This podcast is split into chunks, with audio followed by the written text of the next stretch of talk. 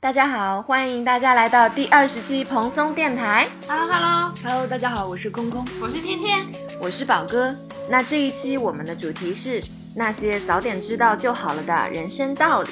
哦吼，嗯，这期应该是我们里程碑的一期。为什么是里程碑呢？因为二十期它凑了个整数。 是因为之前我们在 Clubhouse 里面 有聊，就是有在加入过一个播客的那种小群的、嗯的聊天室，然后那里面很多大咖，然后那个大咖给我印象最深的一句话，他就说，呃，新那个播客的新手期就是起码二十期起，嗯嗯，嗯所以那个时候我们还在可能第四、第六、第七期挣扎，然后说找不到就是方向什么对，的找不到话题之类的。然后我听到那一那一句大咖的点评，我立刻我就释然了，我一下子就接受了。我想，嗯，好，没问题。对，所以上个礼拜天天就说二十期，哇，我们好像进入了一个新的阶段的时候，对对对，我有一种我们终于要从托班进入幼儿园小班的那种感觉，就是对变成正式的新手了。是的，嗯，好，那么，嗯来吧，这期 的这期我们为什么要讲这个什么道理来着？早早点点知知道道就就好好了了的人生道理，嗯，好，其实你并不知道为什么要讲，是吗？呃，是因为我们挑了几个主题，然后发现都不是特别合适吧？这么然后诚实的啊、 哎，是这这是一句废话。然后觉得这个好像也能聊，然后大家在会前，呃不是在录开录前对了一下，好像每个人能聊两个。我那两个的话加起来大概一分钟。不会的，我们会给你扩展。对，嗯好，那我们先聊一个就是就认真的吧，我可以插在中间。好，认真的，嗯，就认真的认真觉得说，如果早点知道就更好了的道理。嗯，呃，嗯首先说一下，就是我们这期应该不会像说教一样，就是尽量尽量。尽量尽量尽量我尽量其实很怕我嗯们会，我可不能保证 哦。然后我们如果说走向逐渐沉重的话，就是我们会稍微拉开一点。好好太好了。那你负责啦，那我可能会拉的比较嗯偏。 OK 好，那我们就先 Q 一下天天。啊、那么沉重的就来了， 有没有？有没有？我希望大家千万不要觉得我们这期很教条，这样，嗯嗯，然后嗯，我想讲的第一个就是，嗯，我自己的微博是，呃，就是你可以理解成以前我们的 QQ 签名，嗯我 QQ 签名，呃，用过两两句话，用过很久很久的两句话。就以前有第一句呢是就是，现在大家都用烂了，我都不好意思说出来。 人间不值得吗？ 不是不是不是，那嗯，罗曼罗兰讲的一句什么什么，嗯嗯，对吧？就是我忘了， 等一下，啥？ 啊就是真正热爱看清这个看清这个世界，然后爱它。哦，嗯，我以前用的是这句，然后那时候就觉得，嗯，对吧？十四五岁，你可以想想，十四五岁的小朋友的 QQ 签名就用这种话，让我现在就是，但凡有个十四五岁的小朋友，我就是，嗨，挺正能量的呀。就感觉你自己好像背负了什么，你好像碰到了什么问题，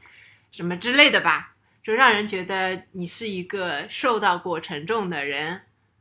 这样。嗯嗯，没什么必要啊。 然后，嗯，我新大概我是前年换的，就这句话大概用了它快有十五年嗯，啊、没有没有没有十五，快快吧，快到嗯十五年。十几年。然后我最近换了一句新的话，是木心讲的，嗯叫“嗯，在自己身上超越这个时代”。我这么很喜厉害欢，的我很喜欢这句话，我觉得他说的很有道理。嗯，怎么去就是尝试呢？嗯，就是我觉得现在很多的，包括我们之前讲的微博上面的很多的舆论方向啊，或者大家的价值观方向啊，其实都是此一时彼一时的，嗯对吧？不一定是正确的。那为什么大家现在都在舆论吵来吵去的呢？就是嗯大家都觉得这个时刻我的这一句话是对的，我要说服别人，跟我站到一起去，对不对？你我我一定要把我的价值强加到你的身上去。嗯那其实首先就是也不一定，你你认定的那个也可能可能是在这个时代是对的，可能后面就不一定了。嗯，对？吧？然后另一个就是他前面的那句话，我觉得很有道理，就是他说的是在自己身上，嗯，就是你，你就相信你相信的就行了，你也别，对吧？你也别去跟别人比比，嗯，你就就就管好你自己就行。 对嗯所以就这句话有一点，有一点像一个对吧？像像一把剑一样悬在我头上的，就是你有时候你想去跟人争个高下，争就是有一些有的也不能说有的没的道理，有些道理你想去跟人家争个是非的时候。就突然这句话在你脑中闪过，你就一下子就是啊，哎，无所谓吧，可以吧，我。我插一个，因为我嗯记得你之前的签名，哎、是在豆瓣还是在哪里嗯签名？是我书虽然没有你读的多，但对是内心还点着灯火。对，然后那时候我刚刚看到这句话的时候，觉得天天是一个嗯，在黑暗中可以保持清醒的人。哇哦，哦，这嗯这这句话的出处是一九八零年的爱情，你的信， 好像是叫这个书名，我有点不太记得了，反正就类似吧。嗯，但我当时也很喜欢这句话。嗯啊嗯，这句话还蛮有感觉的呢。嗯，哎对，但是嗯，我觉得木心的那句话，在自己身上超越这个时代，嗯我永远的神。因为我们之前有聊过关于说微博上面很多人对舆论上面的对操控以及是的以及有点倾向于自我宣泄的那种现象。对，然后因为是不能播的，所以我们都掐掉了，因为我嗯们自己聊了。然后我自己回去之后有想过，就是为什么现在这个时代，通过互联网的这个平台，越来越来越多的人希望可以，要么是获得认同，对要么就是通过否定别人的存在来获得自我价值的认同。嗯，就是为什么越来越多人选择用这种方式来达到可能自我实现、自我存在价值意义的一个拓展，就是我这是我没有想通的一件事情。嗯，就是当然，天天也给了另外一个答案，这个答案在里面能说吗？你说呀，我都不记得我给了什么答案，你说。你说，就是因为他们文化程度也不高，他们只是啊，是是是，不是嗯，就是像你刚刚那个问题，我的疑、我的疑惑是说，嗯，在在我我我们还在网上冲浪的时候，大家其实很少争论一件事情的对错，大嗯家做的事情是说我对这件事情去做补充，去做深入的研究，嗯，来阐述我的观点。让这个事情或这个观点更变得丰富全貌更更加对更清清晰嗯不是说我，哎，我现在现在甚至我觉得大家有一点到了另一个极端说比如说我现在讲两百个字，你挑了我这句话的第二十一个字和第八十三个字加在一起，你就只听到这两个字，然后拼在一起说啊，你看这个人就是这样，就是很断章取义，感觉有点离谱了。他们还有一个例子，就是说以前分喜欢吃甜粽子和咸粽子两派的人、吵起来的话，就是说我喜欢吃甜粽子，因为甜粽子怎样怎样，或因为我喜喜欢咸粽子怎样怎样。现在就变成了说我喜欢甜粽子，喜欢咸粽子的人怕不是脑子有病吧？对对是的是吧？对就是的 why，就是我比较好奇的嗯是为什么，就是舆论的趋向，大家会倾向于做这样子的选择，嗯，就是因为是因为否定别人来认同自己价值更快更直接吗？我嗯不知道，嗯我我想要讲的也是跟这个有关的诶。嗯，那你你来吧，嗯，就是我的感想是，凡事与人没有绝对的好坏，嗯嗯然后大家都其实是需要找到自己的定位，形成自己的风格，然后嗯不要去奢求让所有的人高兴和喜欢。嗯然后我小时候其实有一点过于爱憎分明了，就是喜欢一个人事物的话，或者是讨厌一个人事物的话，我会觉得他是好的，他是坏的，我会觉得人可能就是非黑即白的。但是现在我会觉得，就是除了极端的黑与白之间，其实大家都是在每个角色上面拥有不同的特质，或者是属于不同的类型罢了。我举个例子啊，就好比，嗯，每嗯，比如说记忆这件事情，那我到后面会发现，其实每个人记忆的特质类型会不太一样，有些人是视觉记忆的，然后有些人是听觉记忆者，然后比如说像我这种类型，我是感觉记忆者，嗯，那这几个类型其实本身并没有好坏，只是说方式不同，你没必要去说服别人，别人也没有办法会站在你的角度上理解你这种类型会有什么好或者不好，就接受彼此就可以了。嗯，嗯就我那个时候刚开始接触网络的时候，就是嗯、呃你去看美剧啊那些的时候，他们有一个很常说的是，就你不要价值我嘛，嗯对？吧？我当时就觉得、哦，有道理，就这个词就很很能说明一些事嗯情，对吧？就是他就是他，你不要去评判他嘛，对，对不对？嗯，因为你也不一定对，他也不一定错，就是每个人都有自己的立场。嗯嗯，因为你刚刚说这句话的时候，其实，嗯，我们那个时候我大学学的学的那个专业嘛，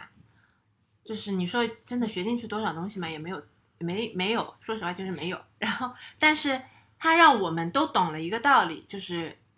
呃，每个人的判断和嗯每个人做事情都是有渊源的，它是有原因的。他今天说出，比如说他今天就说我喜欢咸甜粽子，你喜欢咸粽子的人怕不是有毛病吧？他讲这句话，你就把他背后身世全部挖出来，你就知道他为什么会讲这句话，他也是可以理解的。所以就是，嗯，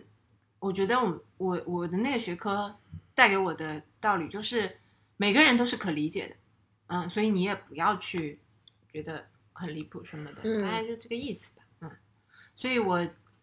嗯，我喜欢我刚刚说回回到刚刚说的那个，就是我喜欢木心那句话，就是它很它是一个向内的要求，它不是一个向外的要求，嗯，它是一个向内说服你自己的过程。我觉得这句话还挺对我来说帮助很大，嗯，是克制、忍住，嗯关我屁事。好，这是我的第一一个，我讲完了。好，那我就快速的用一分钟讲一下我学到的道理。呃，我建议如果有经济能力的话，早点买房。嗯，哎哎，为什么呢？嗯为什么？因你为说我在杭州，因为交不同的这个对对交往不同的人，然后在杭州大概搬过有十次家。嗯嗯，然后就觉得在杭州漂泊的这个情绪是没有办法落地的。嗯然后我也很，之之前我们其实还有聊过，想聊一个话题，就是说你人生中可能最后悔的一件事情。嗯，嗯如哦不是，如果时间穿越，你重想新做什么选择？对对对，我还是我比较希望我能够穿回去，早点提醒我爸在上海买 房，不然的话我家也不会后后面那么呃曲折离奇。嗯嗯，但是啊，我买就是因为我是本地人嘛，嗯，对？吧？然后我其实是没有你们这样的，嗯，就是无数次搬家的这种漂泊经历的，嗯所以我其实一开始很不太能理解买房这件事情，就是我搞不懂，我就想租房不好吗？因为我没有受过房东的虐待，嗯，然后所以甚至到当时我不是抽中了这套房的时候，嗯我是考虑过，要不就算了。嗯嗯，因为当时我觉得一套房对我来说我又还不起，那如果我买了这套房，就相当于把我困住了。那我每个月的钱可能有一部分要怎么样，反正就这些事儿。嗯，然后第二个原因是我那个时候其实是很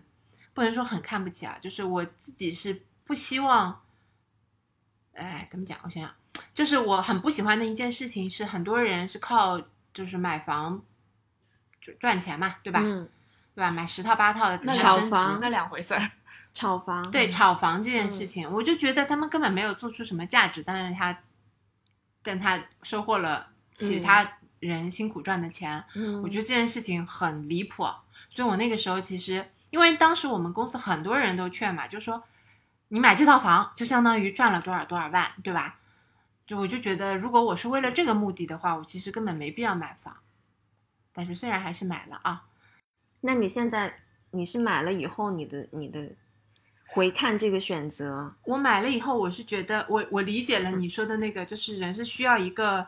一个空间的。嗯我觉得我你需要一个可以回去的空间，嗯嗯，你需要一个自己的空间，是属稳于定你的，自己的，对，是一个稳定的属于你自己的空间。我我我认可了这个事情，嗯所以这个房子就算我们后面不住，我可能也会把它留下来。嗯好啊，那我那我来讲一个跟感情有关的一个嗯道理。嗯是我妈跟我讲的啊，我自己是没有因为这个事情走太多弯路，但我觉得很有价值。嗯就是，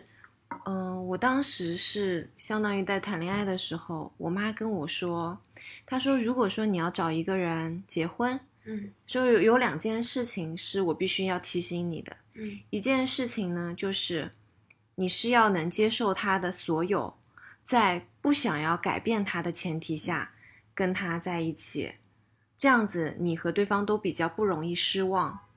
就你千万不要嗯觉得说你们以结婚作为一个节点，或者嗯以生小孩作为一个节点说，OK，那我们结婚以后你他必须就会要好的。对你嗯必须要改掉戒烟，你要改变你的卫生习惯，你不要拿这个东西作为前提。你们如果现在生活在一起，他能变好，他就变好了。但是你如果说哦，你某一天你们拿了这本证以后，他突然会变化，你不要想太多，你自己会很难过的，而且你会觉得就是很大离谱，会很生气。妈妈说的很有道理。嗯嗯嗯，所以说你要能接受他的优点，你更能接受他的缺点，你们在一起。嗯他说还有一点非常重要的是，你们一定要喜欢在一起聊天的感觉。他说，其实最开始你们谈恋爱的时候，可能是有一些激情啊，或者想要泡在一起，怎么样都开心，做什么都开心。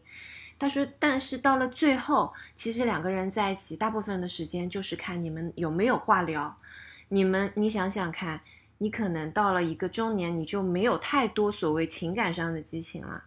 然后你们两个人大眼瞪小眼，左手握右手，一点感觉都没有的时候，你们能做些什么？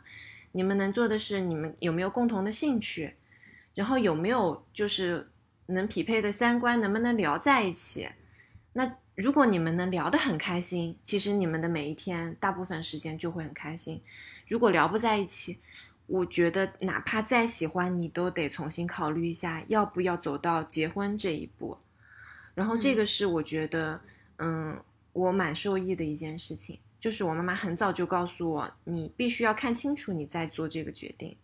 很有道理，说的嗯很有道理。然后嗯还有一次就是说，嗯，我在面临一个可能要选择暧昧的对象发展哪一个的那个节骨眼上，嗯然后我有一个同事，有一天吃完饭，然后我们在就是散步回去的路上，我就忍不住跟他提出了这个想法，我就说啊，我说有一点纠结，不知道怎么办才好。嗯然后他当时就跟我说，他说其实很容易，你就闭上眼睛，你就想，嗯，如果说这个人你都亲不下去，嗯嗯那么你就不要跟他谈恋爱。嗯他说，因为 你如果连想象亲他的嘴你都会感到不适的话，你是相当勉强了。 嗯，不要去尝试，哪怕这个人对你再好，你就也不要被感动，或者是同出于同情啊，或者是觉得条件匹配跟他走在一起。然后他就说，嗯，我说哦这样子吗？我说觉得挺有道理的。我说那要不要结婚呢？他说要不要结婚的话，你就想象你能不能和这个人生小孩。如果说你想都不敢想，你跟他竟然有一个共同的后代，你觉得这一幕对你来说是很肉麻的话，你就不要想象再往更更进一步这样子。我当时就觉得这个同事真的话糙理不糙，真的非常的能得到应验。嗯嗯嗯嗯，所以我当时也是就决定了当下要深入的对象是谁这样子。我之前 我之前有有看过一个，就类似于你同事说的那个，嗯就是选择的方式，啊嗯就是当你自己有成就，或者你有一件很高兴的事情，就嗯它只要主要指的就是你有你获得了成就，嗯的时候，你嗯第一个想到要分享告诉的那个人，嗯，你就选他。嗯，感情方面你还有什么要要？因为刚。才也是聊到感情方面，嗯那我就把我那是个第二条给说了。讨厌，就是我最近突然，呃就是以前也是有这样的感受的，但没有那么明确。但是现在就有一天突然想到一个问题，就是，呃，爱是补全还是共鸣？嗯嗯然后对于很多人年轻时候来说，我觉得在寻找一个偏补全类型的一个人，嗯是一种人的本能，就是你嗯会不由自主的被那些你曾经希望获得的能力，但你自己身上可能没有的那些人的那些点所吸引，你会觉得那些人是他是你看到的那些闪光点。比如说我以前就是一个非常压抑和呃自卑以及就是就就抑制自己本性的一个人，所以我就很容易被那些很外放、洒脱、自由，他们能够对世俗对抗的那些人所吸引，这是一嗯种本能上面的吸引，因为你自己的灵魂这一块是或缺的。嗯但是我后来发现是说，到年纪越多，谈的恋爱越多之后，发现能够找到跟你共鸣的那个人，会让你觉得你的生命才真正被补全了。就是它是另外一种上面一另外一种意义上面的补全，不是缺补全了你缺的那一块，嗯而是通过灵魂的共振，让你感觉到自己被这个世界回应了。可能它只是嗯来自于那个人对你的回应。嗯就跟你们刚才说的那样，就是有一个人回家的时候可以跟你一起对话聊天，当你有了一个好的消息的时候，可以第一时间能够分享给他，他能懂得你的喜悦，并且不以这些东西为呃尺嘛之类的，就是不会看不上。嗯嗯啊，我觉得这是很重要的。然后就是，当然也希望，当然，但我不觉得第一，你一下子能够找到能够跟你灵魂共振的人，你人嗯无法去拒绝自己的本性。那个你谈过几个之后，你会发现，让你共鸣的人才是跟你在一起最合适的人，嗯，这是我的感觉。嗯，我刚好跟你相反，因为我小时候喜欢的都是能跟我共鸣，我就我觉得哦，这个人很懂我的人，嗯嗯，然后直到碰到对吧现在的家属，就觉得哈，这个人好像不太一样。对他就是他什么都能是你的对立， 他什么时候都能就是以另一种方式帮你思考的时候，你就觉得哈，好像也还就是你你收获了另一种视角，我觉得，嗯，嗯嗯，我不正好跟你相反，我我的感受是那样。嗯嗯然后我还有一个关于呃感情方面的经历是，因为因为我是一个 又要反复的强调，我是一个很内向的人， 所以呢，我很容易跟别人的关系就是，比如说呃聊一聊，就是可能比如说一发生冲突，他就尬在那边了，对吧？哦就卡在就那里就卡了在吗那边了，对。然后嗯，我自己的经验是，就是凡事就，比如说，嗯，因为有时候你会会面临的就是，如果我跨出了这一步，那这件事情可能就会，你就不知道它往哪个方向发展了。那对于我来说，我可能我就不跨出这一步，对我来说嗯是更保险的选择。嗯但其实我现在的经验看来，就是就一件事情，只要是它在发展，就比它卡住会好。嗯，嗯，认同诶。对，你是，嗯，因为以前也是对吧，有这种暧昧的对象，然后你就觉得就是尬在那边，就是对吧？嗯然后后来也可能是我忘了是看了哪本书，反正就有一句话突然可能点醒了我，然后就想，哎，有道理，那还不如讲清楚，对吧？你你到底怎么样了？然后后来你到底就不，他往左走，他往右走，他也是走了，对嗯吧？那不是就停在这里，嗯，所以我觉得总让它发展会比停在那边好多，嗯，别浪费大家时间，对不对？特别感情这件事。同意同意，嗯非常同意。好，那么我们又到了宝哥，下一好趴，呀好呀，我嗯 OK，我想到了，嗯。嗯来没事儿，你来吧，它是新一批。嗯好，呃，我小时候是一个非常迷信天赋的人，嗯然后，嗯，但是我其实也是到之前大厂的那份工作的时候，我其实受到了一些冲击，嗯因为我相当于是上上上一份工作，就是在那个音乐领域的那份工作，我经常做策划或者是做内容做合作的时候，很容易一稿就过。嗯就是说我写的东西、写的方案，或者是我做的那个专题也好，嗯就不太需要被修改。嗯嗯，但是到可能我去大厂工作以后，我会发现我以前的那些经验就不适用于后来的那份工作了。嗯其实我最开始是蛮冲击的，嗯，就是嗯，觉得永远那个东西都写不对，嗯，然后你也不知道方向在哪里，这是主要是说你，嗯嗯他开这个话题的时候我就意识到了，然后，但是我当时的主管对我很包容。当时主管其实就是空空，然后他的所作所为是，比如说第二天就要交一个什么东西，然后我当晚我可能写已经写到很晚了，但是这个东西是一点都不能用，然后他也会熬夜帮我就彻头彻尾改掉那，我然能后怎么办呢？改到能用的状态。嗯，那那个东西其实是怎么说呢？我我会很感激，嗯但是我也会觉得无所适从，就是觉得 OK，我觉得他写的很好，可能是那个对的东西，但我也不知道怎么样从我这个状态走到他那个步骤。嗯然后我会觉得我可能是就是个垃圾，嗯 就觉得一无是处吧。嗯，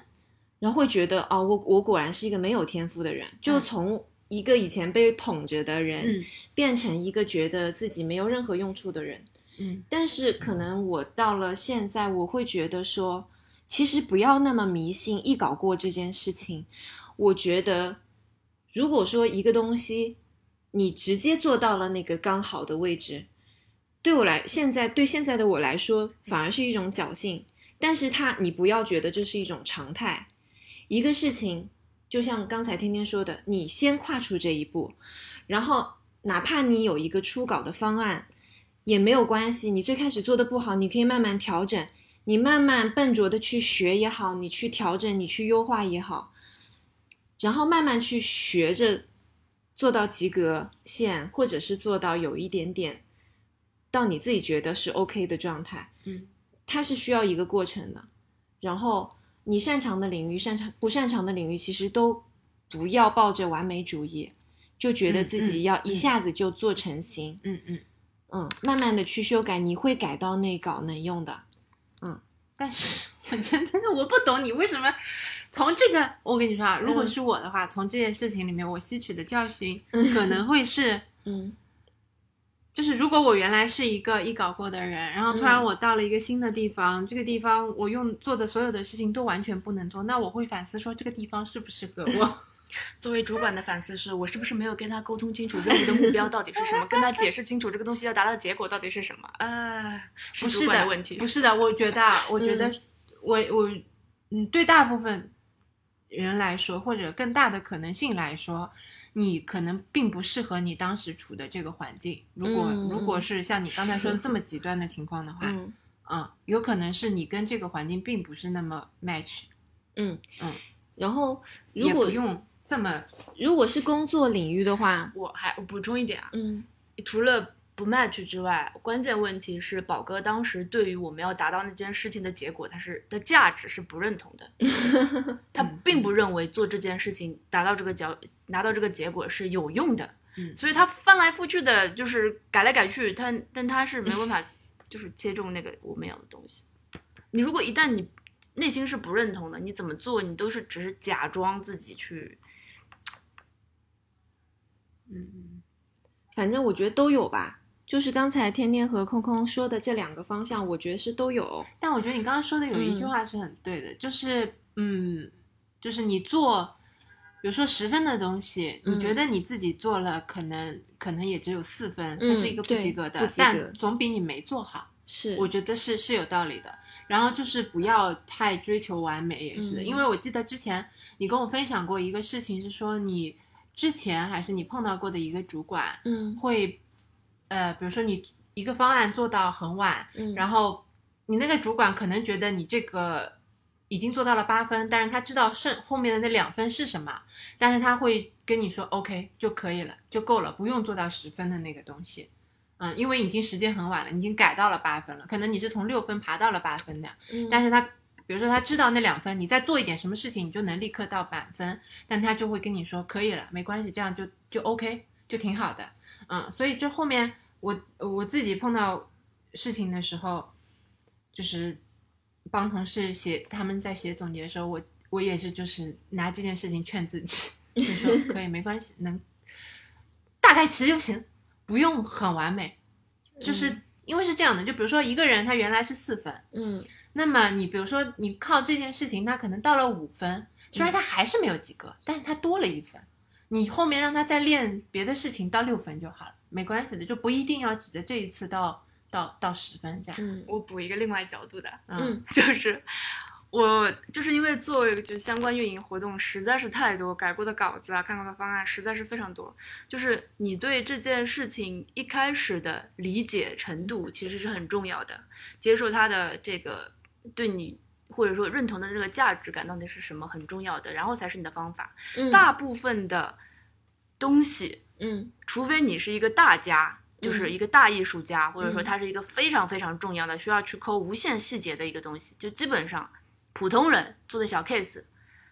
不用改那么多细节。嗯，你改对那么多细节，不影响结果。是的，是的，嗯你做的很多的修改啊、微调啊，都是徒劳，是的，真的。 嗯是的，这件事情我也无数次被验证到后来，我已经跟设计师就是大体上他改成我要那个风格、这个走向、嗯可以了，那个字有没有那个是位置没关系，真不重要，对， 没必要。对我，但我嗯以前是那种差一个像素都不可以的我人。知道，我知道 对，我以前也是这样子，后来真的看淡了，大概明白了那 个道理。 嗯，我我明白了这个道理，所以我只会对自己用，我就就是别人我就不强求了，嗯所以我会让设计师把 P P D F 呃不是那个 P S D 发给我自己看。嗯，就是他改到大概齐就可以了，可以了，嗯然后剩下我自己搞搞发搞发就可以。嗯嗯就还有啊，我延续刚才那个话题啊，嗯就是嗯，就哪怕你在一个领域你是一个专家，嗯，但其实你有可能在其他领域不一定是工作，嗯嗯比如说生活也好，你可能三十岁以后会面临很多实际的问题，你不一定。是那么擅长的，你也可以通过练习去改善。嗯就千万不要觉得我某一方面我是很擅长的，我另一方面我好像露怯了，很不体面或者怎么样都没有关系的。你嗯你你还是可以慢慢去练习。嗯然后还有就是说，就像刚才空空说的，嗯，我可能很多时候我写策划方案，我没有到位的，反而是我最开始就没有找到那个拿结果的那个重点。嗯，然后，所以我觉得角度是很重要的，你看待问题的角度和你就是你的态度。其实有时候也能决定你这个事情做成什么程度。就我打比方说，我大学的时候有一门我特别讨厌的课，就是三 D。当时是要求我们要学玛雅建模，还有三 D Max 这两个软件嘛。嗯。然后我们的老师呢，他就是教的是有一点点像是把一个软件书这样一行行读出来这种的。就我的理解能力，我就不太能 get 到具体怎么用这个软件。然后那门课我是非常非常痛苦的，就一堂课可能，比如说如果是一个半小时，我每四十分钟我都要走到那个楼道，跟那些抽烟的同学就一起放空，就是怀疑人生那种，就觉得我快死了，我怎么才能熬出去？但是现在我已经可能就已经这么大了，但是我有时候翻小红书上面很多，因为小红书首页有时候会推荐给我一些设计作品，有一些是三维建模的那些东西，他们设计的内容不是像我们以前那种，比如说你要设计一个人的造型，或者你要去设计一个建筑的造型这种。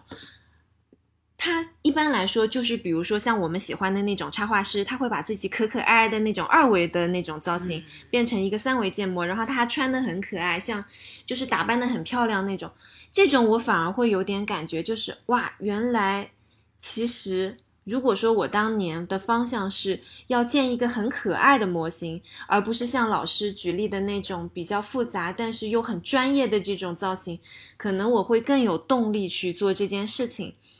嗯，然后包括像毕业设计，我当时实在是受不了，然后就有一点点交差性质。但是到后来，我会发现，其实有很多音乐人他做的 MV，并不是一个故事型的这种叙述故事的这种长篇大论的一个东西，有时候反而是把一些很简单的，像那种 Doodle Jump 一样那种很简单的画面，去反复配上那个音乐，就能做出很有意思的作品。所以我觉得找方向也很重要。你所认为的这个难，有时候可能是因为你没有找到一个很好的参照、很好的目标和适合你自己的方向，嗯去把自己的动力给驱发出来。嗯嗯，这样子。但是话说回来啊，嗯就是我我是觉得说，但凡我们大部分人能接触到的学校的教育，嗯你除了以我，因为我也没有读过研究生，对吧？就是大到大学为止、啊，嗯所有老师教你的东西，他其实是在教你这一个门类的技技能，嗯，对吧对，它是教你这个方法，嗯，它也不一定说，比如说小时候我们大家经常说的，怎么我学会勾股定理，我以后买菜能怎么样？嗯，对，对不对？就是大家可能老师只是老师今天教你了这个东西，他只是教你了一种思维模式，教嗯你了一个技术的手段方法，嗯，所以就是，哎，确实应该有些事情还是应该嗯就是硬着头皮听听学学学下去就好了，对，就不要有太多的情绪上的是东的西，，嗯因为像我大学的时候，就像天天说，就我大学的时候也有剪辑课嘛，嗯老师也会教剪辑。但是如果你想的是你要剪出一个像那种香港啊、台湾那种艺术电影那种东西，你就没完没了，你这个学期的作业都做不出来对。但是如果像现在的小朋友一样，他哪怕老师不布置剪辑课的作业，他每天也录录自己的生活，剪剪 vlog，那其实你就是很有方向了，你就知道嗯该怎么把这些所谓的技术流转化成一个你想要真正表达的东西，然后老师教的东西只是一个领进门的工具而已。对，怎么用，怎么去发挥，或者是在哪个点上去怎么搞深入，对都是由你自己决定对的。嗯，这样就会很有意思。嗯，就像，就像，嗯，因为我学电脑比较早嘛，就是在大五嗯那个时候，嗯我小学五年级就学了 PS，嗯然后那时候学用五五点零嘛，嗯，然后所以，我陆陆续续的 PS 一模一样的教材，我经历从小学自己课外学，然后到嗯初中老师讲一遍，高中讲一遍，大学讲一遍，嗯这些老师讲的这个 PS 的这个工具，甚至连这个素材都是一模一样 的，后套索，对，是一模一样的。然后就是你也知道 PS 那些教的东嗯西，就最后给你产出一个很奇怪的这种土土的东西，你都不知道做这个东嗯就西有点用来像干证嘛件照一样的那种都作业。我觉得证件照都已经算好了，就很丑的那种东西，对吧？然后你都不知道用来干嘛。但是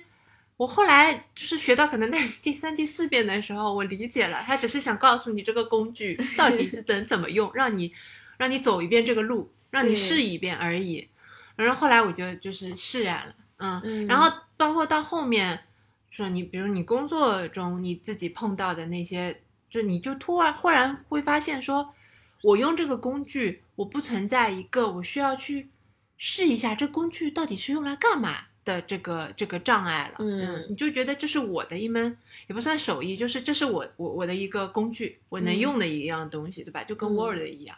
所以我觉得很多的学校里教的东西都是类似于这样的，哪怕比如说你学的时候真的是很很有障碍，也嗯导致很有情绪，但就是有可能，呃，一是是这个老师教的有问题，对吧？但是嗯你要知道老师。不管老师教的怎么样，但他现在教你的这个东西本人是没有问题的，它是嗯一个可能很基础的东西而已。嗯嗯因为我也是无数次碰到过这种，就是我真的很用心在学了，但是一个字都听不进去。 每个字我都认识，但是它不进脑子。 对嗯我大学学高数的时候，因为我们第一个老师，他是他是复旦借过来的老师，啊哦，所以很那厉个害老是师就是那种，比如说一道推理题，他可能有十步，那个老师就讲一三五就到十 了。我他讲第一句，嗯，懂的，然后一下子跳到第三步了，你知道吗？就是他中间的推理无比的快，所以那一个学期的课，我真的是我第一次啊上数学课，认真到就是听出了，就是感觉自己进入了 心流，就你只能看到这个老师这样，嗯，然而脑子里是空的， 一个字都听就不跟进去。我上 化学课是一样个的字都听不进去。哇，我第一次意识到了说，哇，听天书是这种 感觉。我高中上化学课有点这种感觉，就是我当时感觉就是说，哇，我的老师长得好可 爱，然后女生会化学真的好有魅力，但是她说的到底是什么呢？ 对对对，完全不知道。就是嗯，学新东西的时候，特别是在学基础教育的时候，不要，哎呀，不要抱太多的情绪。对，大家可以硬着灵头活皮一点搞，嗯，，对，灵活一点。或者对吧？现在信息这么发达，看看别人是怎么对，就现在的小朋友就是有很多案例可以参照，你小红书上一搜，知乎上一搜，对，嗯嗯，对，就是这是一个非常教条的一个道嗯理，就是多看书。我觉得所有的道理，就我们今天讲的这些，啊，所有的道理都有钱，都有钱人写过了。嗯，你你做的只不过就是你去通他过们想实过、践想通了，还出版了。对， 像还告诉你了，而且还流传下来了，然后你就是不看，就是不听，那还真是就是怎么怎么说呢？该呢， 就是还嗯，你知道有道有这些道理，然后你也可以不去做，你也可以去撞撞墙，反正但是还是得多看书，多识多。那样怎么说啊？嗯，什么什么行万里路，读万卷书行万里路。可见我这个文化造 诣啊。哎，就这样了。好，你想说文化造诣是不啦？那是一个梗呀！你这人怎么这样？我听出来了，是不是啊呃是的，他这都是我故们意这的。。年纪大我的没人。说，我没有说啊但是你的表情暴露了你的，对啊，而且他还不好意思揭穿我的样子。就是哎呦，嗯好嗯好好，谢谢你帮我们 cover 啊。嗯好，我想到的一个就是，嗯，是我自己的一个体会吧。嗯就我发现，比较厉害的人其实都是比较擅长问问题的人。哦，嗯，我自己呢，我其实以前是有一些，虽然大家都不认识我，但我莫名就有一种偶包。啊，对对对，在那对边对放不对开我也是，我是的有些东西，我其实根本就可能第一句就没听懂，对我还在那边不懂装懂。嗯嗯，然后嗯我还不好意思去问，那是就的导致我不懂的东西，或者是我停只停留在了皮毛上面。对对我对嗯对很多东西我没有深入的了解。其实很多人就像一本书一样，你只要去去翻它，嗯去问它，它可能就能让你少走很多对弯路。对，然后我是什么时候意识到这个问题？是，嗯、我上一份工作的时候，有一次有一个很厉害、很厉害的广告公司邀请我们去他公司讲座，然后当时呢，他也就是嗯，让我们讲完以后，就问了很多问题。嗯虽然他们是厉害的那一方，可是我们作为可能是在品牌方面比较弱的那一个角度，他很认真、很尊重的问了很多问题，对，而且让我觉得哇，他的问题都好精彩。嗯嗯嗯，我当下就觉得哦，怪不得他们这么厉害，他们的每一个案例都是那么牛的，嗯嗯嗯，是因为他首先他很擅长抓重点，嗯还有就是他非常擅长在不同的领域上找到关键的人物和问题，去知道他想要的答案，对，他就很容易变成一个专家，并不是因为他找到了什么样的捷径，而是他是的通过他提炼和抓重点的这个问题，他能够迅速接近和了解这个行业，是真的好厉害。是嗯，我我我我感我感到这个道理，也是因为之前出去跟人聊合作，嗯对方是一个 MCN 的老板，嗯然后那那时候视频也刚起步嘛，反正我们在聊合作的时候，他真的是非常以一种非常积极又认真又谦虚的态度。他说：“那我再请教一个问题，就是那那我再问一个问题啊，你们千万不要嫌我。”他说：“我这个人就是这样，就他把自己虽然他是一个人家公司的 CEO，、但他把自己的姿态放很低，嗯然后就是，嗯，就来问你很多问题，然后你一开始你就觉得，哎，这个人怎么回事，什么东西都不懂，但后来你会被他的这种，被他这种热情感染，嗯嗯，然后你就觉得，嗯，那他确实就是用他的这种方法，他确实可以很快的了解到一些他嗯不知道的领域，嗯然后呢，我我最近我又跟这个人有交集，是因为他要打原神，嗯然后呢，呃，我我就他那天在朋友圈里问，他说有没有人在打原神，那我不就举手了吗？嗯然后他就来跟我聊，因为他是刚开这个游戏，然后他就问了一些，就不是说针对这个游戏你觉得很基础，是我觉得他针对游戏都很基础的的问题，